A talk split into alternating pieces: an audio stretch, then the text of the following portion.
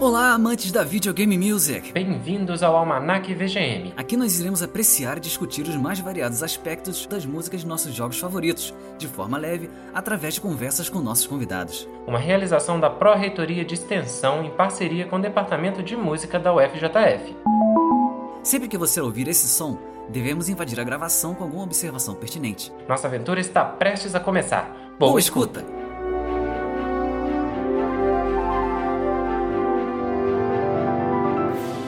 E lembrando de seguir a gente nas redes sociais, o pessoal do Instagram tem tido grande participação na montagem do episódio, almanacvgm.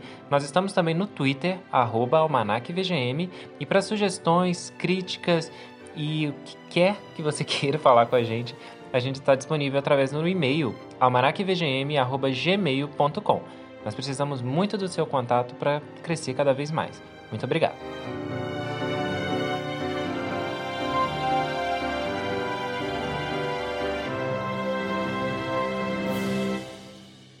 Quem lembra dessa musiquinha? Teminha de abertura lá do primeiro episódio. Ao final do último episódio sobre análise musical, a gente recebeu uma dúvida do André Albertin, que participou com a gente no episódio número 6, perguntando sobre um melhor esclarecimento sobre motivo e leitmotiv. Então a gente procurou a coordenadora do podcast para tirar melhor essa dúvida. E aí, olha no que, que a gente chegou. O motivo, ele é a menor proporção musical presente numa frase musical qualquer. Então a gente tinha falado que ela identifica a música, mas não, ela identifica a frase. Por exemplo, quando eu trabalho com o primeiro motivo do Super Mario, tam, tam, tom, isso é suficiente para eu saber o resto da frase.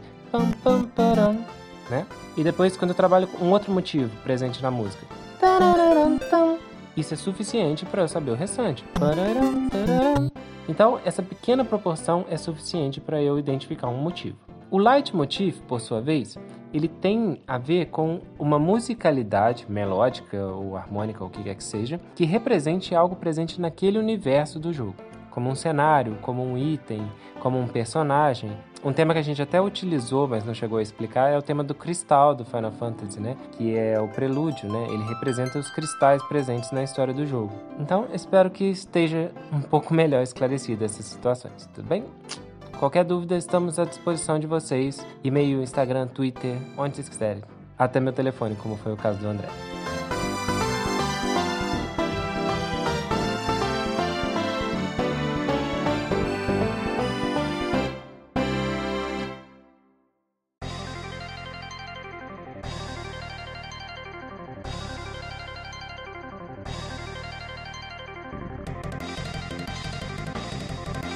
Bom dia, boa tarde, boa noite. E aí, pessoal, como vocês estão? Estamos começando aqui mais um episódio do Almanac VGM. Hoje a gente vai falar um pouquinho sobre arranjo, né? E mas antes de propriamente levar o tema à discussão, vamos fazer a apresentação do nosso convidado, né? Rodrigo, você pode ficar à vontade para fazer essa apresentação. O microfone é todo seu. Muito obrigado, gente. Obrigado mesmo pelo convite. Para mim é uma honra estar participando desse projeto que de verdade é uma coisa que eu já tinha pensado em fazer lá atrás, mas nas minhas enrolações e um monte de outras ideias acabei nunca fazendo. Meus parabéns por levarem isso para frente, de verdade. é, é, eu, eu, meu nome é Rodrigo Faleiros, eu sou maestro assistente da Sinfônica de Campo Grande, de Mato Grosso do Sul. Sou também produtor musical, componho é, trilhas sonoras tanto para jogos quanto para outras mídias. E trabalho com produção de banda, enfim, dentro de música faço de tudo um pouco, além de toda a parte educacional, né? Uhum. De dar aula, dar cursos, coisas que qualquer um que começa a mexer com música, começa a pensar em música faz também. É automático, né? é, o, o assunto que a gente trouxe hoje para falar é um pouquinho sobre arranjo, né? Arranjo, eu acho que a vivência do maestro tem muito disso envolvido, né? Ah, sim, sim. É, na verdade, o... pelo fato de eu ser um maestro assistente, não ser um maestro oficial da Sinfônica, geralmente essa parte de criar arranjos acaba caindo nas minhas costas. Uhum. Então, aqui, Mato Grosso do Sul, onde eu moro, é uma cidade, é um estado, né? Um, um estado que é muito focado em música de origem paraguaia, então a gente toca muito é, polca paraguaia, chamamé, essas coisas assim. Só que são músicas extremamente populares. Uhum. E aí, quando a orquestra vai tocar alguma coisa, seja num evento especial, alguma coisa que precisa realmente desse estilo de música, Lá vou eu pegar aquelas coisas, Mercedita. Mercedita é uma música que eu não sei quantos milhões de arranjos eu já fiz diferentes. Pra tudo quanto é formação vocês puderem pensar. De violino e viola, solo, a orquestra sinfônica completa, eu já escrevi acho que uns quatro arranjos de cada formação. e, e, como é que é a sua, a sua relação com essa coisa do, do game? Eu tava vendo, eu invadi um pouquinho a sua vida, você vai me desculpar, mas eu, mas eu acabei olhando lá que você fez um TCC voltado para... Mas eu vi que você tinha a ver com educação, o uso de, de mídias diferenciadas para esse tipo de coisa. Eu tô, tô falando alguma coisa sem sentido? Não, não, não, não. Tá certíssimo mesmo. É que você falou do TCC, eu fiquei, gente, o cara foi lá em 2006. Putz, grilo. Sério, desculpe, tá? Eu sou velho. Só o Cadu aqui que é novo, na verdade. Sou noob ainda. O meu TCC foi justamente sobre o uso da trilha sonora, mas trilha sonora como um todo, como um elemento de educação musical. Então, eu fico pensando, é, eu fiz a pesquisa, né?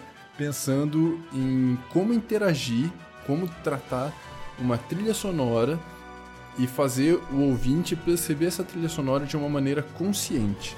Fazer ele não somente assistir o filme ou o desenho ou jogar o jogo e.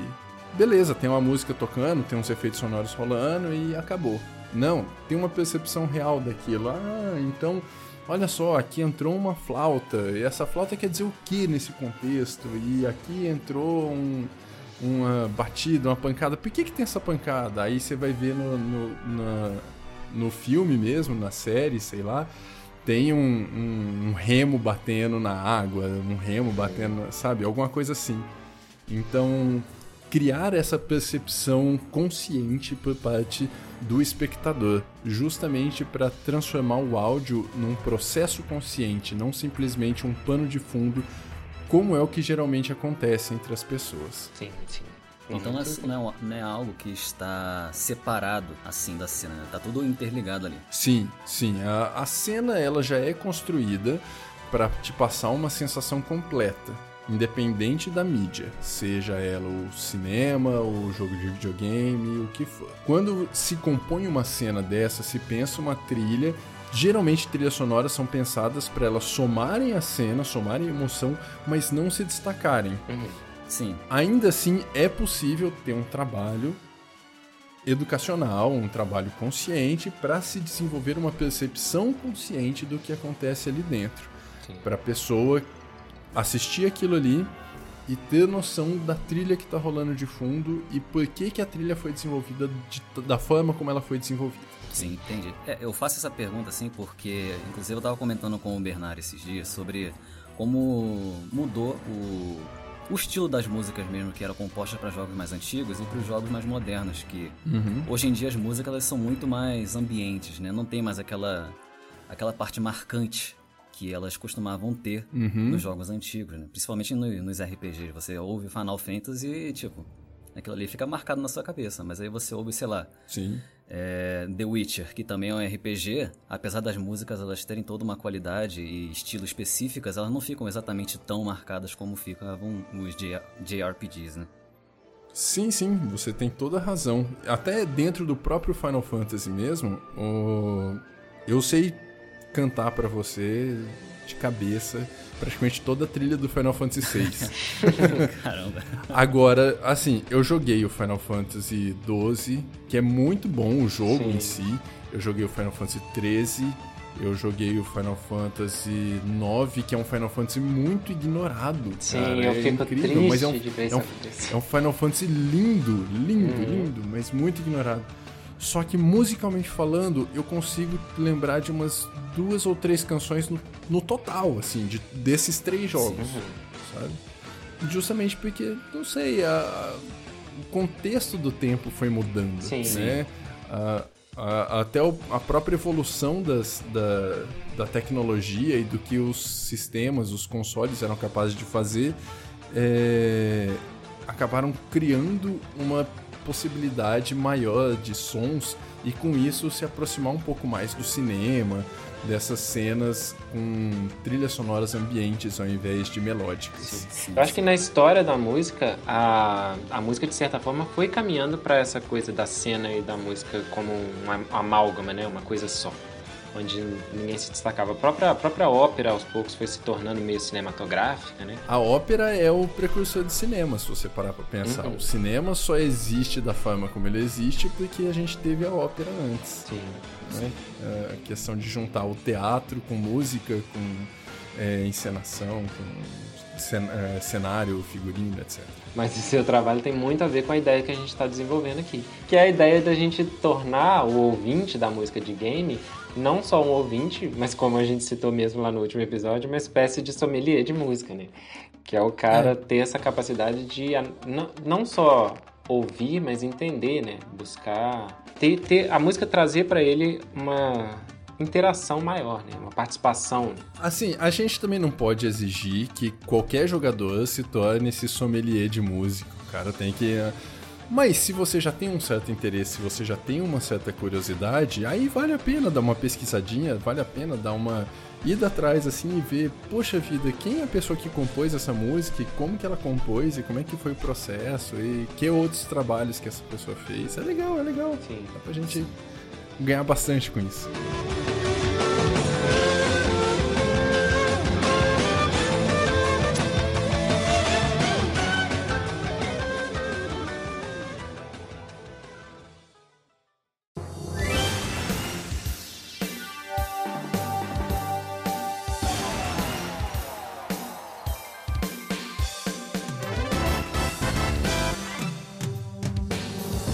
Então o tema de hoje é exatamente arranjo.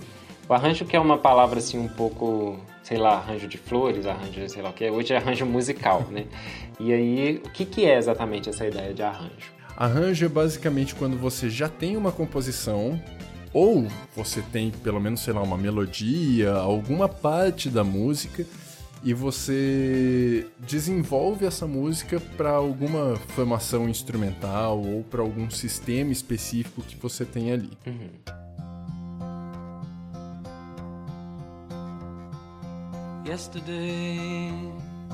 Para ficar bem claro, assim, quando você escuta, uh, sei lá, Yesterday dos Beatles, que é a música mais regravada do mundo, quando é a versão dos Beatles, lá de 1960 e blá, enfim, é a música original.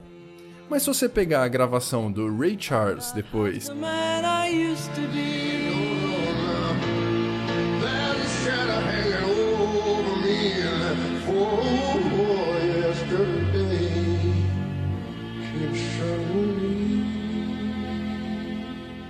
você pegar a gravação do. Acho que o Stevie Wonder gravou. Se você pegar a gravação de gente aqui do Brasil, cada um desses desenvolveu um novo arranjo.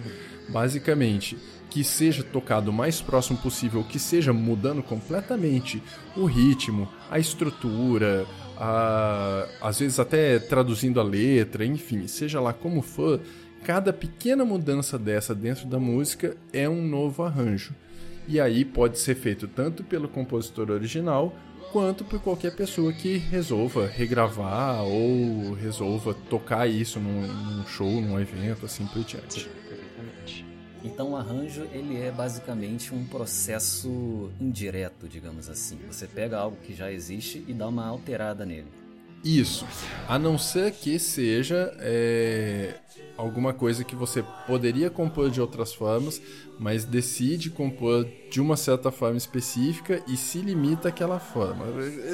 Para traduzir isso assim, digamos, geralmente é, uh, se eu for cozinhar, o arranjo é, eu vou fazer um, um feijão, se eu tenho só o feijão, beleza, é o feijão. Agora, se eu começo a botar assim, um paio, uma linguiça, não sei o que, opa, virou uma feijoada.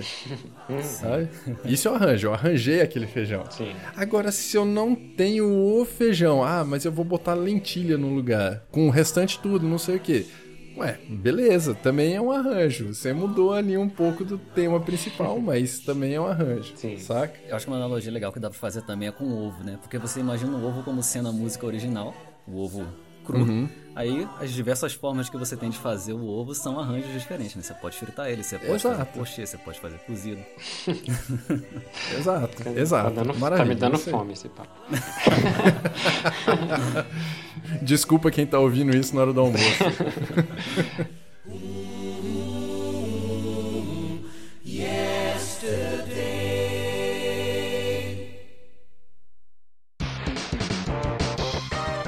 quando a gente fala de arranjo em, em game music, em música para jogos de videogame, a gente tem que levar em consideração um, um, fator que eu chamei, isso não tá escrito em canto nenhum, tá? Isso aqui eu chamei de contexto, que é o arranjo ele pode ter uma série de fatores distintos dentro de áudio para jogos, diferente de eu simplesmente pegar, como eu disse, eu trabalho numa orquestra, ah, vou pegar o Yesterday dos Beatles e vou escrever para orquestra. Por quê? Porque eu já tenho essa orquestra na mão.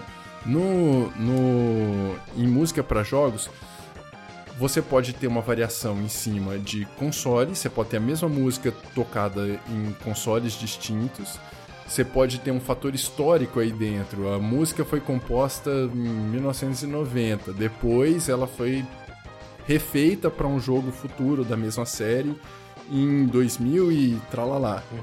Aí ela vai soar diferente.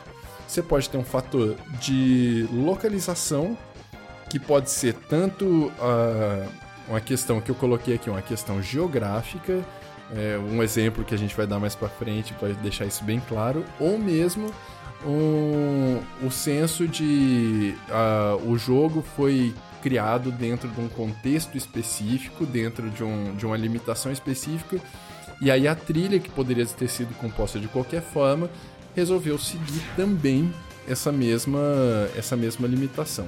Esse primeiro ponto, ele era muito... O primeiro ponto que você citou sobre a questão de console, ele era muito perceptível na, nos anos 80 e 90, né? já que a forma de construção musical, o, o sistema de, de som de cada um dos consoles era totalmente diferente de um para o outro, né? É verdade. Então a gente tem, quando a gente fala de multiplataforma, que nem hoje em dia você vai jogar um jogo no Xbox, você vai jogar um jogo no PlayStation, de certa forma você tem a mesma música.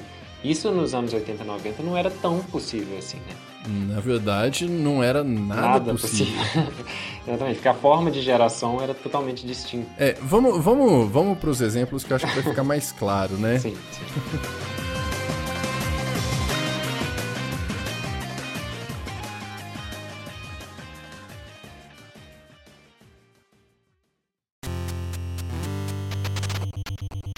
O exemplo que eu trouxe para demonstrar bem essa questão do contexto do console dentro de arranjo em jogos para em música de jogos de videogame é uma música do Battletoads, que é um jogo que foi lançado em 1991 tanto para o Nintendinho quanto para o Mega Drive e que depois já ganhou um monte de sequências, continuações, não sei o que. Uhum. A questão é que a trilha sonora é muito forte, ela é muito marcante desses jogos originais e muitos dos temas dos jogos originais são usados até hoje. Então eu peguei a música daquela fase maldita da Turbo Tunnel. Quem consegue passar daquilo é muito, muito, muito viciado ou usou muito save state. Uhum. E demonstra bem essa questão de como os consoles soavam diferente. Aqui vocês vão ouvir a versão do Nintendinho e depois a versão do Mega Drive. Ah, importante citar, eu sempre acho importante citar isso, que a composição da, da trilha sonora eh, de Battletoads é do cara chamado David Wise, ah. que é o mesmo compositor do Donkey Kong Country. Sim. Então, se vocês lembram do, do daqueles temas lindos do, do, Donkey Kong, é o mesmo cara que fez a trilha sonora do Battletoads. Esse cara fez mágica. Na Não, época. David Wise é maravilhoso.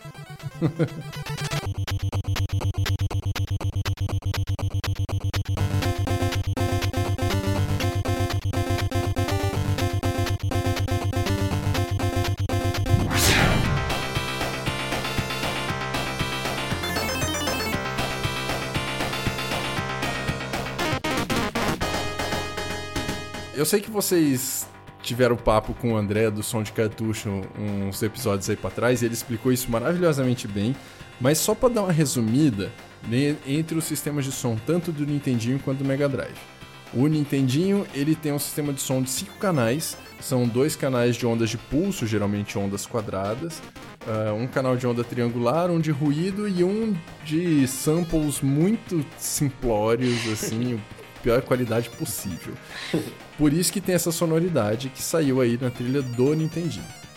Já o Mega Drive, ele tem é, 10 canais de sons, ele já tem o dobro de canais de sons a respeito do Nintendinho, né, se comparado com o Nintendinho, só que os canais são todos de síntese FM, ou seja, todos os canais são capazes de fazer todos os tipos de onda sonora, né, seja triangular, quadrada, é, de onda de serra, Sim. enfim. E além de colocar outros efeitos em cima desses canais, e um dos canais também é um canal de sample, que geralmente os compositores ainda usavam como é, sampleamento dos próprios sintetizadores. Sim. Então, por isso que ele já tem um som tão distinto é, a respeito do Nintendinho, da versão do Nintendinho. Sim, é, quando você escuta, você percebe claramente que a qualidade tá muito melhor, né? Tá muito mais clara.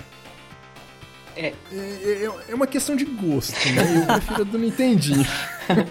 ah. É, eu, achei, eu achei, quando eu ouvi, eu achei, caramba, tá muito mais claro aqui de ouvir, né? Parece que tá muito mais limpo a, o som. É, eu acho que, tipo assim, quando você quer demonstrar uma bateria, um baixo, eu acho que com a síntese FM você consegue fazer isso com mais clareza. Mas talvez a escolha do timbre da melodia, né? Que é o timbre em alta, e talvez não tenha sido o mais bem escolhido. É, só, só fazendo um parêntese a, a, mais sobre a síntese FM, é um assunto extremamente difícil de explicar, mas é como se ela possibilitasse a combinação de, desses canais né, para gerar um terceiro som. Né? Eu posso pegar um uhum. primeiro canal, é uma coisa matemática extremamente complexa, mas eu pego um canal, pego um segundo canal, combino os dois de uma forma muito louca lá e gera um som único, né? Um terceiro som, uhum. som único. A síntese FM funciona dessa forma. É uma possibilidade que o Mega Drive tinha, além do, do NES, né? É, mas ó, que nem eh, vocês falando assim, ah, o, o Mega Drive fica melhor, ou não sei o que fica melhor. Eu acho que não dá nem para comparar, porque são sistemas tão distintos, uhum. são formas de, de criação de música tão distintas e tecnologias tão únicas que não tem como você falar que, ah, esse é melhor, esse é pior, não sei o que, justamente porque são técnicas diferentes uhum. de composição, sim, de, sim. de reprodução sonora de cada console. Sim. Né? Acho que é mais uma questão de gosto mesmo. Mas, aí se for falar mesmo de clareza, dá pra gente ver a versão que foi feita no Battletoads, foi lançada agora em 2020, da mesma música, né? Só que com o arranjo do David Housden que fez uma gravação valendo, gravação com instrumentos reais, com timbres valendo mesmo, da, dessa, dessa música Turbo Tunnel.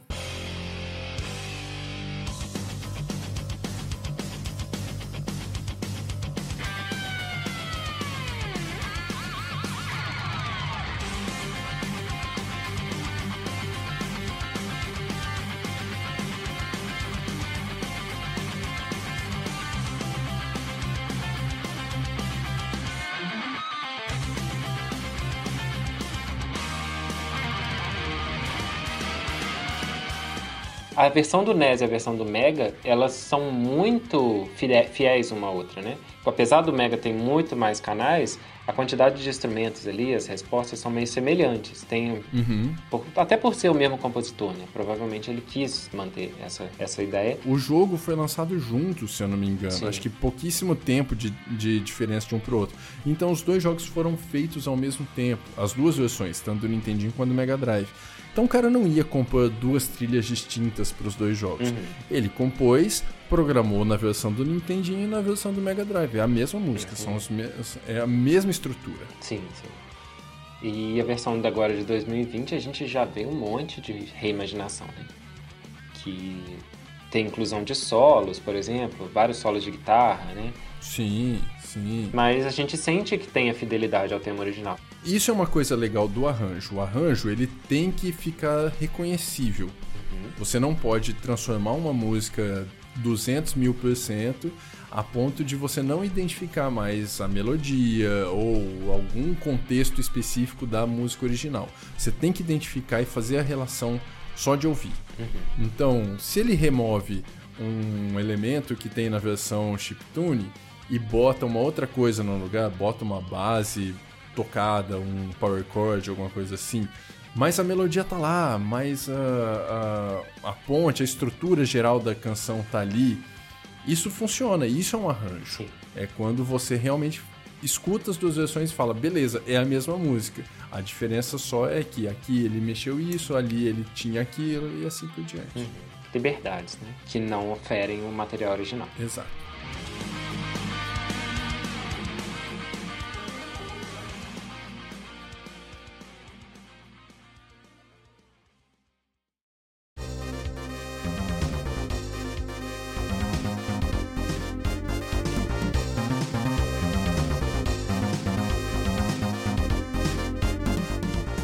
Uma outra forma da gente trabalhar essa questão do arranjo é quando a gente tem um jogo, vamos dizer, recorrente, com personagens recorrentes, e a gente consegue construir através da história desse jogo um mesmo tema. E aí, né, no caso aqui, para demonstrar um pouquinho disso, a gente trouxe o tema do Guile, ou Guile, sei lá, cada um tem um jeito de chamar ele. Acho que no Brasil é muito Guile.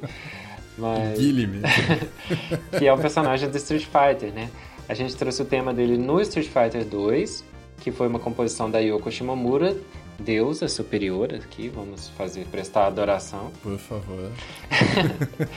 e uma versão mais recente do, do Street Fighter 4, que foi um arranjo do Hideyuki Fukasawa. E aí a gente vai fazer a comparação um pouquinho disso e como que variou essa ideia do tema que era muito de um jeito nas antiguidades, assim, 1990. Uhum. 90, é isso mesmo? Street Fighter 2, fevereiro de 91. Street Fighter 4, julho de 2008.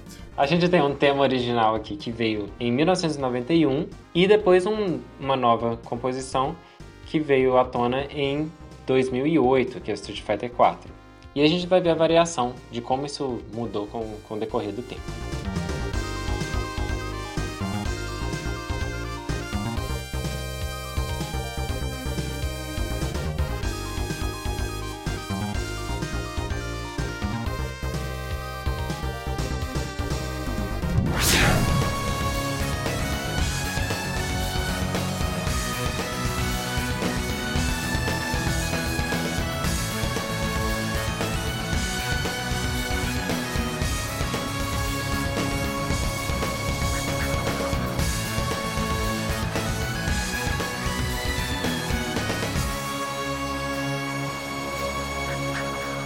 Primeiro que esse foi um dos jogos que lançou a Yoko Shimomura, né? Dentro do meu ponto de vista, pelo menos. Porque eu não conhecia muitos trabalhos anteriores, apesar de saber que ela tem trabalhos anteriores. Mas esse foi o, o jogo que lançou o nome dela lá no alto. A partir daí, eu acho que começou a todo mundo querer ela pra, pra sua trilha sonora.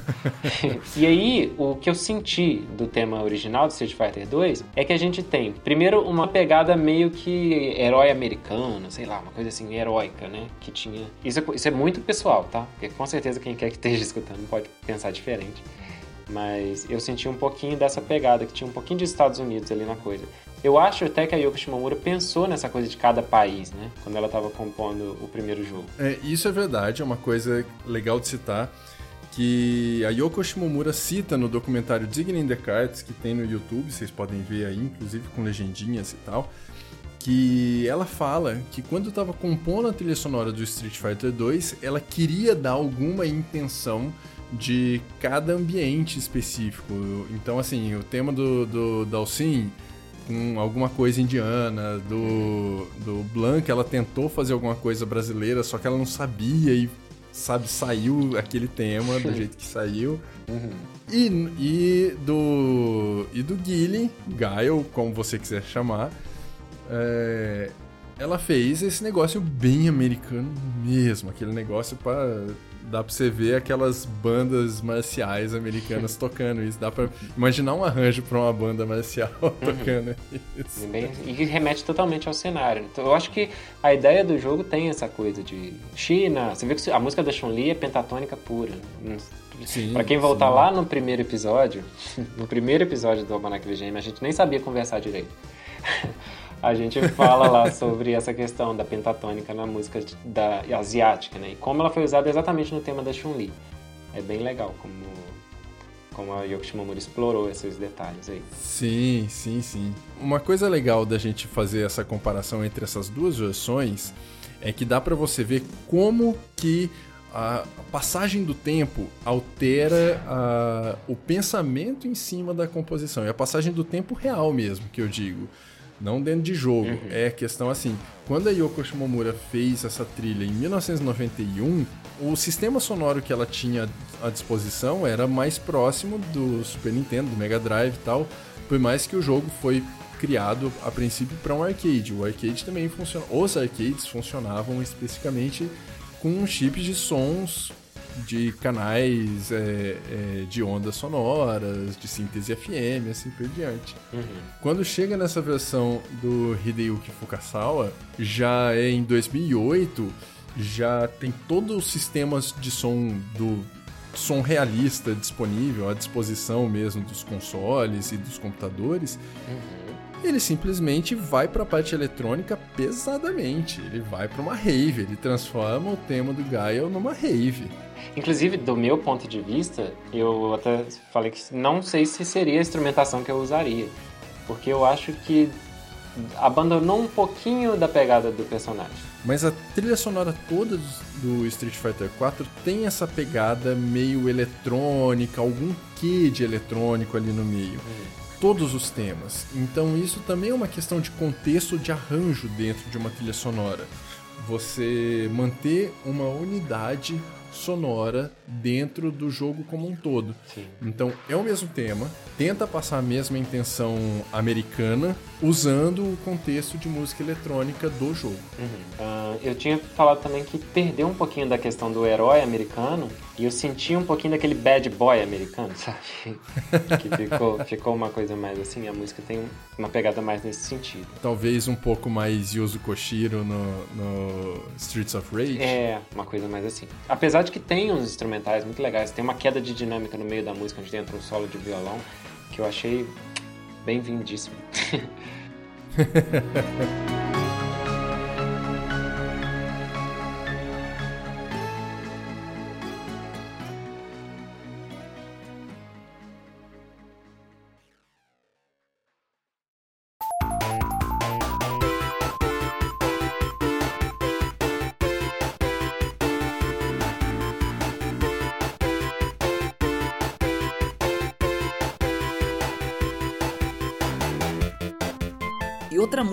trouxe para falar de arranjo é a Green Hill Zone.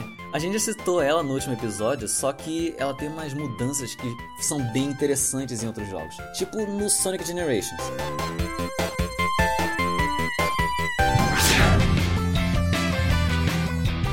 Que ela muda bastante a instrumentação. Fica uma coisa assim meio Big Band com rock. Para quem não sabe, Big Band é uma formação de banda em que temos basicamente metais, que são instrumentos de sopro tipo saxofone, trompete, trombone e também tem uma percussão no meio. E a parte do rock é porque tem uma guitarrinha ali no fundo dando aquele peso na música.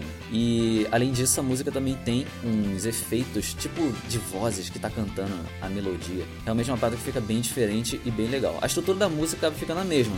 E a mudança principal mesmo é nessa parte da instrumentação. E o outro jogo que a gente trouxe é o Sonic Mania, que ela muda bastante no ato 2. No ato 1 ela fica praticamente a mesma coisa, né? Ele usa dos mesmos sintetizadores, usa dos mesmos efeitos, então fica assim, é bem fiel. muito parecido.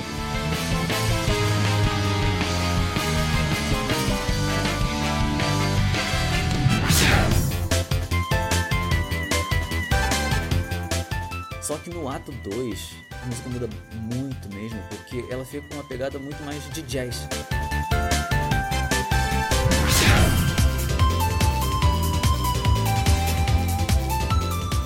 Ela acaba usando alguns conceitos tipo cromatismos, faz uma modulação e ainda usa o famoso 251. sobre o, tema original, a gente falou muito sobre ele no episódio passado, e inclusive a gente fizemos, uma estudada em todos os aspectos que fazem parte dela. Todos não, mas vários. E aí eu acho que uma coisa muito marcante nela é o baixo nela é muito reto. Não sei se vocês escutam, ela tem uma coisa.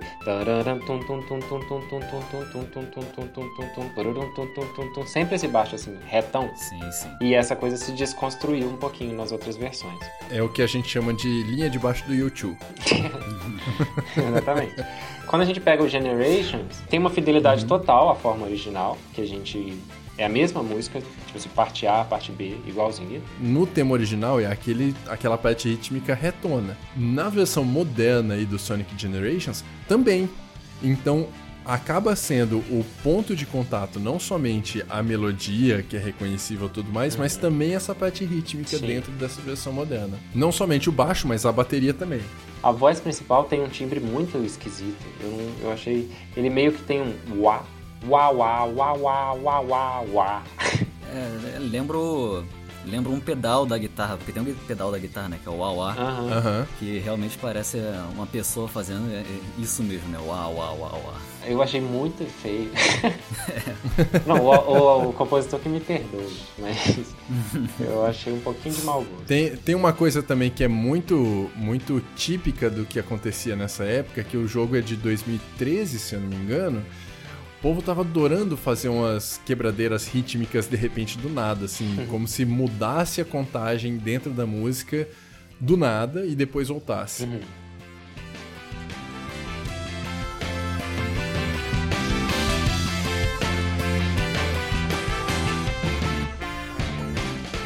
Eu acho que vale a pena a gente citar os compositores, que eu fiz, esqueci de citar. O tema original é um cara chamado Masato Nakamura, guardem o nome porque eu vou falar dele de novo.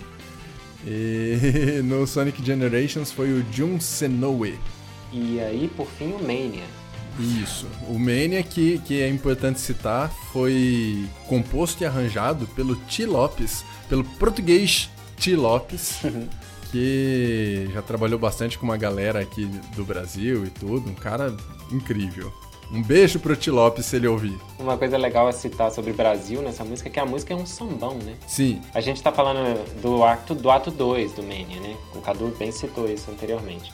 Que é o segundo ato. O primeiro ato parece muito com a original mesmo. Sim, é. O Ti Lopes, inclusive, ele tem um talento excepcional para trazer eh, timbres que remetem aos, aos sons originais do Sonic, né? Ele copia muito bem a identidade do, do compositor original, né? Todas as músicas que tem nesse jogo são, são parecidas com as originais. Inclusive, não sei se vocês conhecem a história, mas o T. Lopes ele trabalhou na composição do Sonic 2 HD, que é uma coisa nada oficial. Que... sabia não? Não sabia? Ele, não. ele foi feito. Você tem, no YouTube você acha fácil. Foi um pessoal daí da internet que fez Sonic 2 HD, que é uma versão do Sonic 2, da Hedgehog 2, e com uhum. HD. E a, e a trilha sonora foi o T. Lopes que fez. Provavelmente o pessoal do Mania teve acesso a isso, viu o trabalho excepcional que ele fez nessa época e, e chamou ele para trabalhar no Mania. Então, eu mesmo quando eu joguei, eu cheguei a jogar esse 2 HD, baixei lá. Não é pirataria, o jogo nem tinha saído. baixei lá e joguei. E realmente a trilha sonora me chamou muita atenção. Gente, como que foi um, atualizaram a trilha original, né? Então foi o trabalho do T. Lopes já aí se destacando mesmo fora das, das oficialidades da coisa. É, eu lembrava da história de que alguma coisa não oficial que ele tinha feito foi o que acabou abrindo espaço para ele fazer o Sonic Mania. Então foi isso daí. Não lembrava desse detalhe. E para mim as coisas que chamam mais atenção nessa música são essa coisa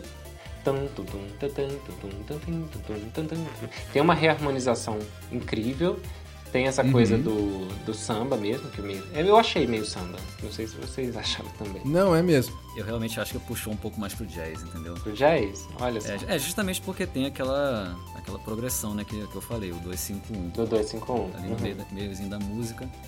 É, lembra bastante, realmente. Aí, assim, o sambinha, não sei, acho que não. É, eu achei. Eu acho que ele até tenta puxar um samba, o problema é que fica muito quadrado, né? É. Porque o, o, grande lance do samba é você ressaltar o dois. Uhum. É, uma, é um ritmo que você conta em dois tempos, né? Um, dois, um, dois. Só que a sensação não é um, dois, um. É o oposto, é um, dois, um, dois, um, uhum. dois. Sim. E isso não acontece nessa, nessa versão do, do da Green Hill Zone, do Sonic Mania, Sim. 2. Mas tá ali a ideia. Então, assim, viram samba? Vira. Mas viram jazz também? Vira. É, tem de tudo. Tem um pouquinho de cada aí. Tem de tudo.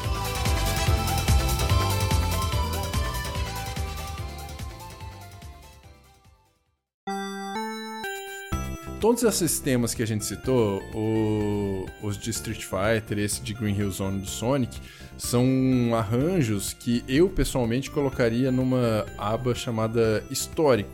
Porque são músicas que foram compostas lá atrás e aí foram sendo atualizadas com o passar do tempo e tudo. Só de curiosidade mesmo, eu vou citar um, uma outra música do Sonic, que é a Starlight Zone, porque essa música também é do Sonic, do primeiro Sonic, se eu não me engano, que é composta também pelo Masato Nakamura. E esse cara, na época, quando ele compôs a trilha sonora do Sonic, ele já era um músico famoso no Japão. Ele tinha uma banda, acho que ele tem até hoje, chamada Dreams Come True. Uhum. E tem uma, uma música da banda chamada, perdão pelo meu japonês maravilhoso, Kusuryubi no Keshin. É, que se vocês escutarem, é a mesma música. Olha. É a mesmíssima Olha, música. E aí, o que, que geralmente se pensa? Ah, ele pegou a música da banda dele e jogou pra dentro do Sonic, não sei o que. Foi o oposto. Ele tava fazendo a trilha sonora do Sonic, ele compôs os temas de Sonic e tudo mais e foi mostrando para as pessoas. E aí, uma galera da banda dele virou para ele e falou assim: Cara, esses temas estão muito legais, vamos botar letra nisso. Botaram letra, virou música também da banda dele. Isso é uma questão de arranjo também, quando você pega uma música de um meio e joga para outro.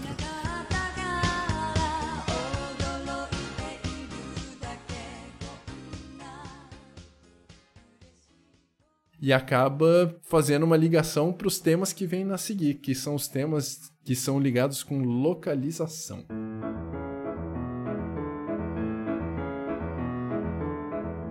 É, eu boto essa classificação de arranjos de localização para aqueles temas que têm essa ligação com o mundo real. Sejam músicas que foram compostas no, no mundo real e jogadas para dentro de um jogo, ou o oposto, músicas que foram compostas no jogo e passadas para o mundo real, como é o exemplo que eu dei da, da Starlight Zone, uhum. mas que faz isso para se passar algum senso de localização ou emoção dentro do próprio jogo. Sim. Uma música que eu selecionei aqui para ficar clara essa questão da localização em jogo foi do jogo Civilization 6, que a trilha sonora dele, composta pelo Geoff Nor, arranjada gigantescamente por toda a equipe dele, porque não é só ele, é ele mais uns cinco, umas cinco pessoas. Como o jogo em si, ele é feito em cima de civilizações, baseada levemente em civilizações do mundo real, qual foi a grande sacada da trilha? Vamos pegar temas reais que estão dentro, é, estão ligadas com cada uma dessas civilizações. Então, se você joga com a Escócia, você vai escutar aquele tema escocês da, da, da gaita de foles, clássico, sabe? Bem tradicionalzão. Sim. Você vai escutar. Se você jogar com os americanos, você vai escutar um tema americano também, muito relacionado tudo mais. Mas como nós estamos no Brasil e tem a civilização brasileira dentro do jogo, eu peguei para a gente ouvir uh, o tema da civilização brasileira, que nada mais é que a composição do Ernesto Nazaré chamada Brejeiro, originalmente para piano. Maravilhosa a composição. Sim, muito isso, isso conta como um choro, não conta? Ele é um choro, uhum. É um choro. Chorinho, né?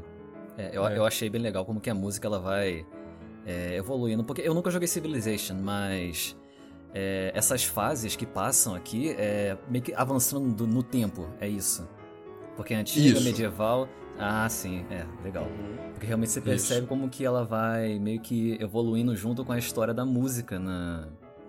Na história da música mesmo, né? Real. Sim, sim. Isso é um negócio muito legal dentro da trilha sonora do Civilization 6, que como ele vai acompanhando a evolução do tempo, a passagem do tempo de, dentro do jogo, uh, tudo vai evoluindo. Tanto o visual do jogo, quando você constrói sua primeira cidade lá na era antiga, é uma, um vilarejozinho e tudo. Sim. E quando você chega nas eras modernas, assim, passa do nosso ano, as cidades são gigantescas, tem um monte de prédios, e, enfim. Sim. E isso também acompanha na trilha sonora. Né? Tanto que Uh, se você escuta a versão da era antiga do jogo, do Brejeiro, ela é uma versão muito simples assim. Ela tem poucos instrumentos.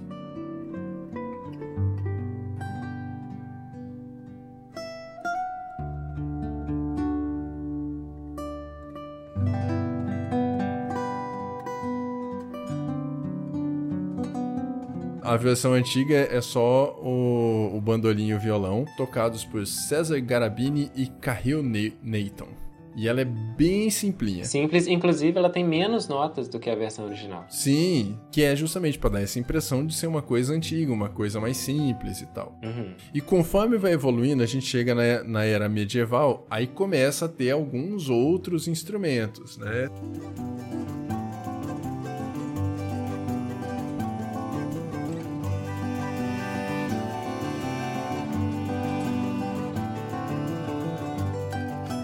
Eu percebi que tem ali um pandeiro, parece que tem uma sanfona também, parece que tem uma viola. Parece um violino, mas parece uma viola. Eu não entendi. Eu, eu coloquei aqui que era uma rabeca, porque me parece um... É, rabeca. Era, eu tava pensando nesse, nesse instrumento também. Parece um instrumento friccionado, mas desses mais antigos, de época. Sim, sim. Uhum. E o ritmo também muda, né? Ele dá uma aceleradinha, ele fica um pouco mais rápido. Uhum. Lembrando mais um chorinho. Sim. sim. Aí a gente chega depois na era industrial,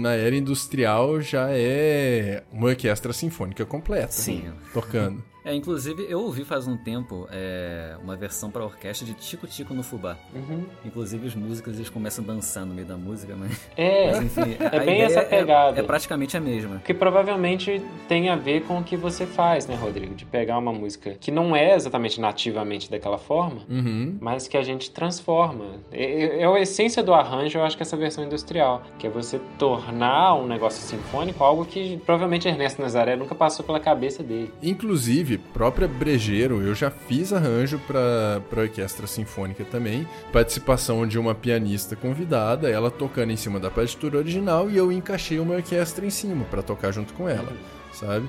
Mas a ideia é justamente essa: é você pegar a, a a música, como ela foi composta, e decompô-la em outros instrumentos. Né? Abrir isso. Que acaba sendo mais ou menos o que aconteceu aí nessa versão do tema da era industrial. Uhum. Aí na parte atômica, né, a gente tem a pegada mais futurista que eu percebo, ela, ela estando muito mais presente na parte da, da percussão, né? porque parece que tem alguns sintetizadores ali, mas de certa forma ele meio que mantém um pouco da, da parte orque orquestral da música, né?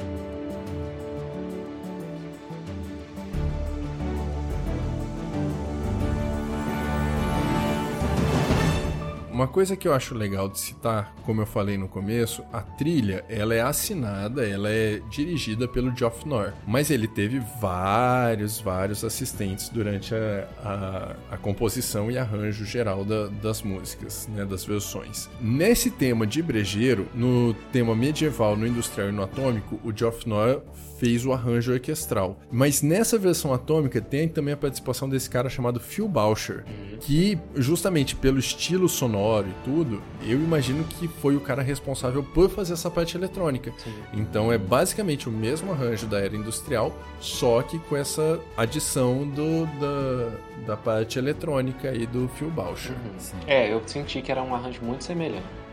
É, eu uhum. senti uma parte diferente, não sei exatamente em que trecho, talvez a gente coloque para vocês escutarem, mas que tem uma variação que parece com uma harmonização meio de suspense, como se a música pegasse uns acordes mais dissonantes, assim, mas isso é muito breve. Uhum. Rapidinho. É, sim, eu uhum. senti realmente, parece que ela tem aquela, uma modulação para um tom menor, mas é bem rapidinho. Uhum. Dá uma pegada de suspense bem legal. Isso. E depois isso uhum. volta tudo normal. Segue a música aí com sua percussão eletrônica.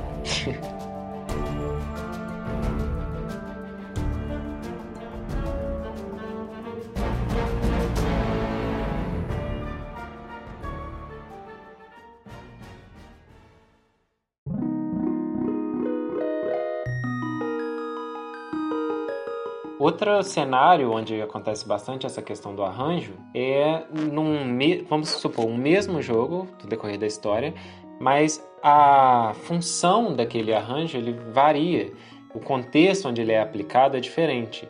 Então a gente trouxe aqui o tema, o tema das fontes, da tema da fada, né? Isso. Do The Legend of Zelda. E a gente vai olhar três cenários muito distintos nos quais ele foi aplicado. No, no primeiro deles, no A Link to the Past, que é onde esse tema apareceu pela primeira vez, se eu não me engano, uhum. ele toca dentro da caverna da fada, né? É, então é aquele momento solene, tranquilo para você, você recuperar sua vida e tudo.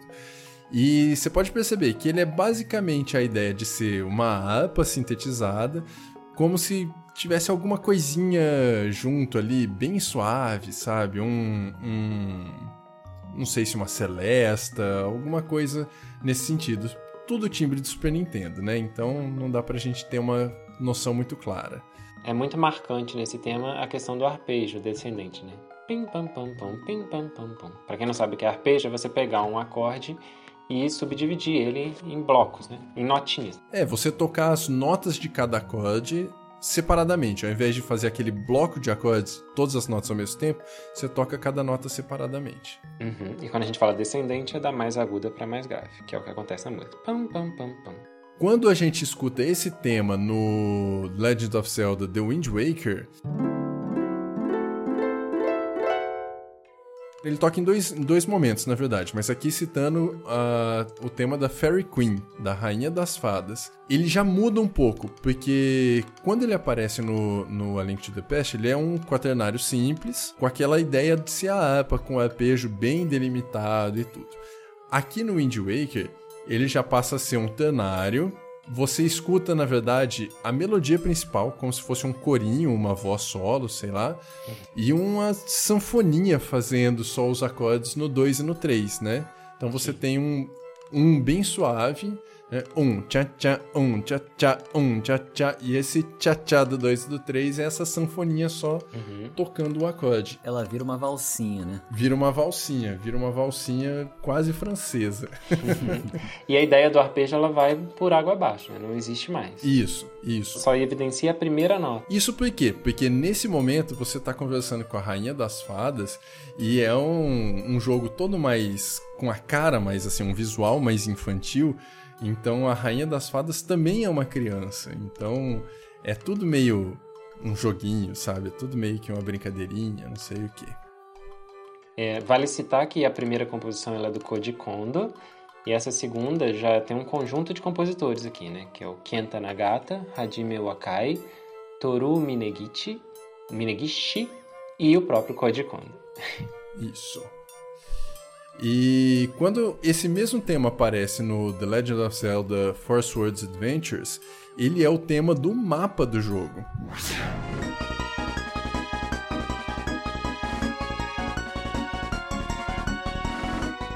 ele volta a ser o quaternário simples, ele volta a ter o arpejo descendente, a harpa, a melodia fica mais destacada com os violinos, com as cordas, né? Mas você ganha também uma parte rítmica muito marcante, quase uma cavalgada, uhum. justamente para dar a sensação de, de aventura. Eu estou no mapa, é o momento de eu, de eu pesquisar o mundo, de eu é, explorar o mundo. Então é o mesmo tema, mas apresentado com essa pegada um pouco mais agitada, justamente para destacar a sensação de exploração.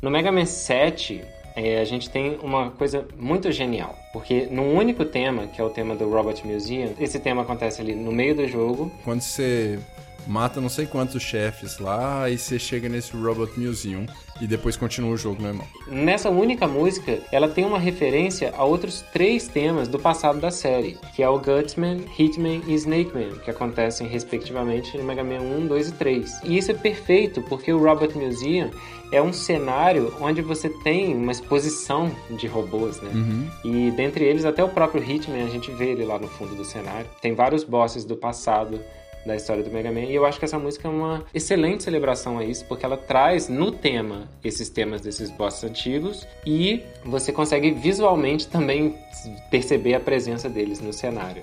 Então acho que funciona muito bem.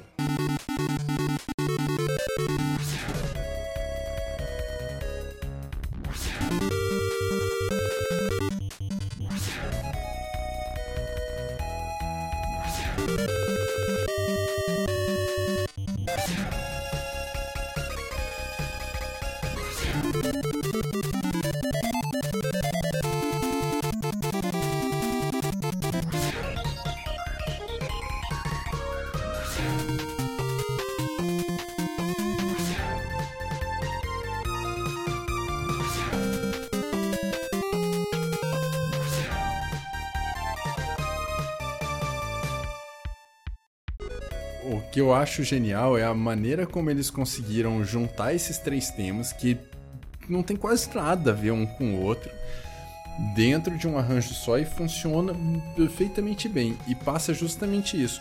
Dá essa impressão de estamos dando uma olhada no passado da série como um todo. Ao mesmo tempo que no jogo você também está olhando no passado da série porque você vê esses robôs é, expostos ao fundo. Eles são o cenário de fundo dessa fase do jogo. É, é muito legal, é um trabalho genial. Eu acho que vale a pena a gente citar os compositores. No tema do Gutsman é a incrível Manami Matsumai, que, putz, já Sim, claro. compôs tanta trilha incrível, maravilhosa, até pra. Se eu não me engano, ela compôs pra Castlevania também, enfim.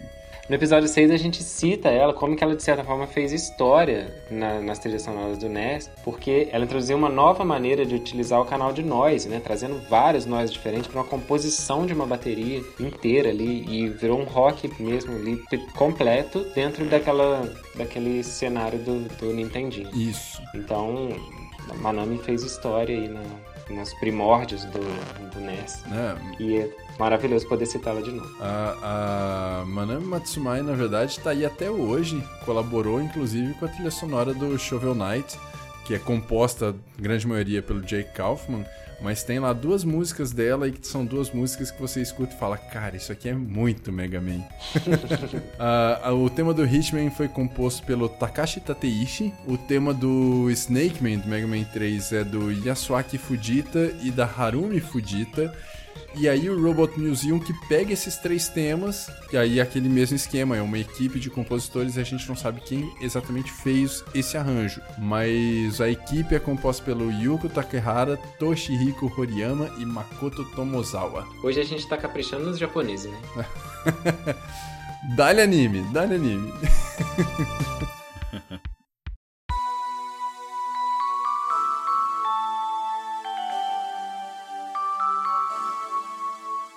E aí outro jogo que a gente tem que faz essa referência a jogos da mesma franquia é no Mega Man X5, que inclusive a gente citou no, no, último episódio. No tema do prólogo, o tema de abertura do jogo, a gente tem uma citação ao tema do Zero, aquela que a gente tocou lá, e também ao Get a Weapon, que é do Mega Man 3. E aí só para falar os compositores dessa, desses jogos são do Mega Man X5 tem o Naoto Tanaka, na Nossa, meu Deus do céu. Naoya Kamisaka, Takuya Miya Tá bom, Takuya Miya, Miya, Takuya Miyawaki. Ok. do Get a Weapon do Mega Man 3, a gente tem o Yasuaki Fujita e a Harumi Fujita de novo. E no tema do Zero do Mega Man X, a gente tem o Setsuo Yamamoto, Makoto Tomo, Tomozawa, Yuki Iwai, Yuko Takehara e Toshi, Toshihiko Horiyama. Nossa, cara, é muito difícil, meu Deus. Toshihiko Horiyama. Faltou praticar aí umas Faltou. músicas em japonês e cantar junto e nos karaokê. Karaokê ajuda muito nessas horas, realmente. E eu, eu acho genial esse trabalho de puxar o, as referências do passado. Eu acho que se eu, se eu fosse chamado para trabalhar num jogo, sei lá, é, Mega Man X13, eu acho que eu não ia me segurar em não puxar alguma coisa do passado, porque eu acho que isso é maravilhoso, é incrível. Ele consegue atacar lá no íntimo daquele, daquela pessoa que ama aquela série, né? E o arranjo eu acho que tem muito disso. Se você consegue trazer de volta uma série com o que ela tinha de original, de mais profundo, se de alguma forma você consegue colocar isso na sua musicalidade, eu acho que você atende tanto aos novos fãs quanto aos fãs antigos. Eu acho que nesse tema do X5 ele faz isso muito bem. Porque eu escuto aquele tema do Zero, eu tenho uma paixão enorme pelo Zero, que eu já falei no último episódio. é, eu escuto aquele tema inicial direto, assim, quase me dá um arrepio, porque o cara tocou lá num, num, ponto que talvez ele não soubesse que ia conseguir tocar quando compôs aquilo. Mas é, é muito interessante você fazer esse tipo de coisa no, no seu arranjo, né? E eu acho que todos esses compositores que a gente citou acima fizeram isso muito bem.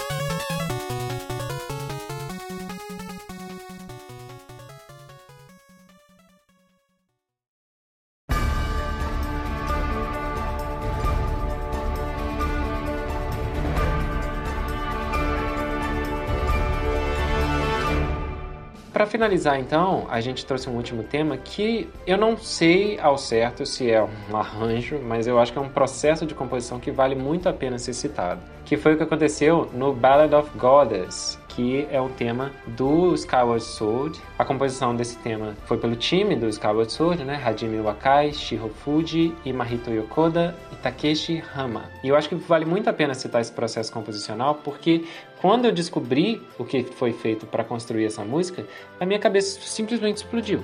Eu fiquei assim impressionado. Como que pode? E pode, de fato. O tema do. Um tema muito famoso da série é o Zelda's Lullaby, uma composição do Koji Kondo mesmo, né?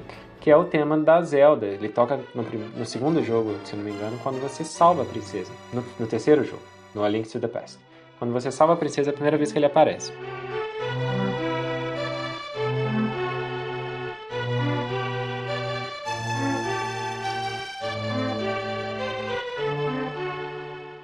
E esse tema é um tema muito recorrente, acontece em praticamente todos os outros episódios da série e aparece no Ballad of Goddess.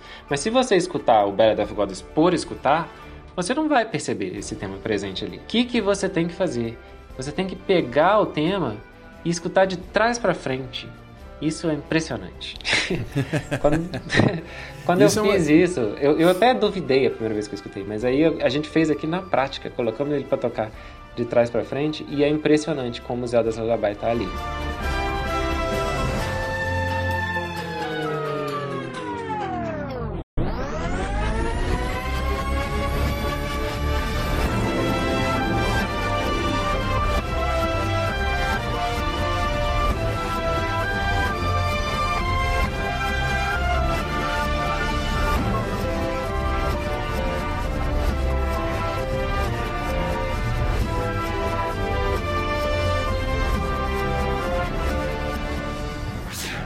Provavelmente o processo de composição foi o cara pegar o Zelda Lullaby e escutar de trás para frente e acabou chegando nessa nova composição. Esse processo, inclusive, tem um nome, né? Esse é um processo de composição, na verdade, desde lá do período renascentista, tudo, que é questão de tema original, o tema retrógrado, o tema invertido e o tema retrógrado invertido. Que é basicamente o seguinte: imagina, você pode até, você que está ouvindo aí, se você tiver facilidade de fazer isso agora, pega uma folha de papel e desenha uma linha diagonal, sabe? De baixo para cima, do começo para o final da folha, uma linha diagonal. Esse vai ser o seu tema. Se você pegar esse tema e olhar ele, é o tema original. Se você pegar a folha e virar de ponta cabeça, você vai ver que a linha diagonal, se ela começa de baixo para cima, ela agora está começando de cima para baixo. Esse é o tema invertido. É o tema que você vai mudar a sequência das notas. Você vai pegar o que subia e jogar para baixo e o que estava descendo jogar para cima. Então, se a primeira nota fazia um intervalo de uma segunda maior ascendente, agora ele está fazendo uma segunda maior descendente e assim por diante até o final. Né? Começa na mesma nota, mas para chegar no final ele vai inverter todos os intervalos. O tema retrógrado, que é o que acontece aí no, no Ballad of the Goddess, é quando você pega aquele seu tema original, como você fez, a linha diagonal é, de baixo para cima na folha de papel em branco, e olha no espelho. Hum. Você vai ver que aquela linha diagonal é como se ela tivesse indo de trás para frente. Sabe? Se você tivesse uma seta assim, você veria a seta invertida, no sentido oposto a que você desenhou realmente. Sim. Né? Então você está olhando ela indo do final para o começo. E aí, se você junta as duas técnicas, você tem um retrógrado invertido. Então, você tem o tema que vai do final para o começo, invertendo todos os intervalos. O que sobe, desce, o que desce, sobe.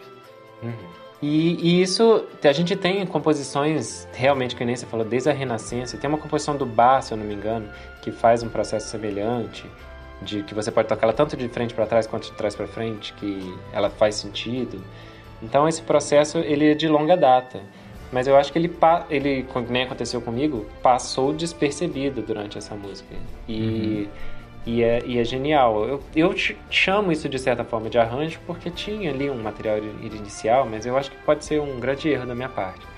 Mas eu acho que vale muito a pena ser citado porque é interessantíssimo de ser, de ser observado. E tantas outras músicas por aí, quantas delas já não podem ter sido feitas dessa forma e Sim, a gente não sem sabe. Dúvidas, né? Sem dúvidas. Isso não é erro, não. Muito pelo contrário. Isso é arranjo. Arranjo é você justamente usar a, as técnicas de composição para você conseguir passar para quem está ouvindo a, a sensação que você deseja. E aí, para você passar essa sensação, que seja usar uma técnica renascentista de composição, mas está valendo, como é o caso aí. Ele Sim. cria de maneira inconsciente uma ligação com quem está ouvindo a, a, música.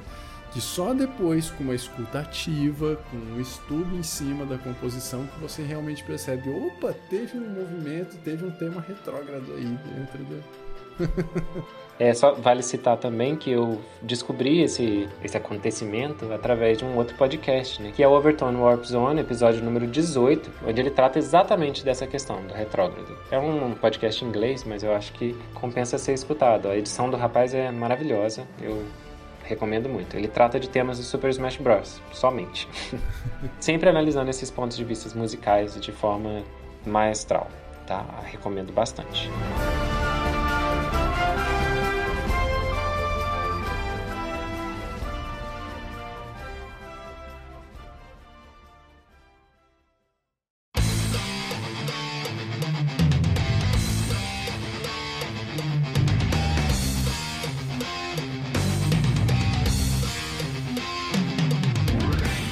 Vai encerrando o episódio por aqui.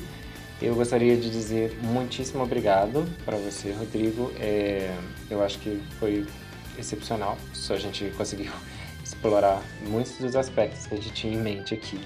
É, eu fico muito feliz de poder trazer um cara com um currículo absurdo assim como o Rodrigo aqui. Fico realmente honrado de poder estar conversando com ele. Eu gostaria de agradecer muito a presença dele e espero que a gente que ele apareça em mais outros episódios.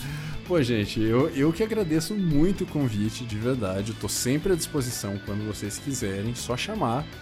É, é, um assunto que eu sou completamente apaixonado. É que nem o André disse no, no episódio do som de cartucho lá. Eu sou um cara que também. É, eu escuto Beethoven, eu escuto Beatles, eu escuto Chico Buarque aqui em casa, mas eu também escuto música de, de jogos de videogame, sabe? Uhum. Assim, por diversão. Pego lá, dou play e vou Sim. escutar, porque eu piro nisso. Eu adoro, adoro mesmo. Então, sempre que vocês quiserem me chamar, seja o assunto que for, se eu puder contribuir, claro, contem comigo. É, você com a gente. Pro que der é, eu queria deixar um espaço agora livre para você fazer todo o jabá que você julgar necessário. É... pode se sentir à vontade aqui, tá? Falar das redes sociais, dos trabalhos, projetos. Hum. Bem livre. Em todas as redes sociais eu estou como Rod Faleiros. R-O-D Faleiros. É só me procurar lá. Twitter, Instagram, Facebook, apesar de que Facebook hoje em dia, né? Enfim. É. É, YouTube também, eu tenho um canal de YouTube, também é a mesma coisa, youtube.com.br Rodfaleiros. E me sigam lá porque eu estou fazendo uma série de publicações já faz alguns meses. Estava aproveitando essa pandemia para fazer uh, uma série de publicações sobre educação musical. E dessa maneira como eu gosto de fazer, que é de uma maneira inclusiva, falando de música para quem não tem formação ou que seja um assunto mais cabeludo, mas que tentando dar uma luzinha até para aquelas pessoas que já são mais iniciadas e que têm algumas pulgas atrás das orelhas, alguma, alguma dúvida específica sobre os assuntos. Então, entra lá nas minhas redes, uh, manda um alô, tá? sempre que possível eu respondo. Eu não sou o cara mais rápido do mundo para responder, mas eu respondo. e é isso aí, gente. Sigam porque teremos novidades muito legais pro começo de 2021. É, todas essas, lembrando que todas essas redes sociais vão estar na descrição do episódio e agora é só seguir, só mandar DM, ele está à disposição de vocês. Mais uma vez, muito obrigado e a gente se despede por aqui então. Até mais, galera. Valeu. Valeu, galera. Um abraço para vocês.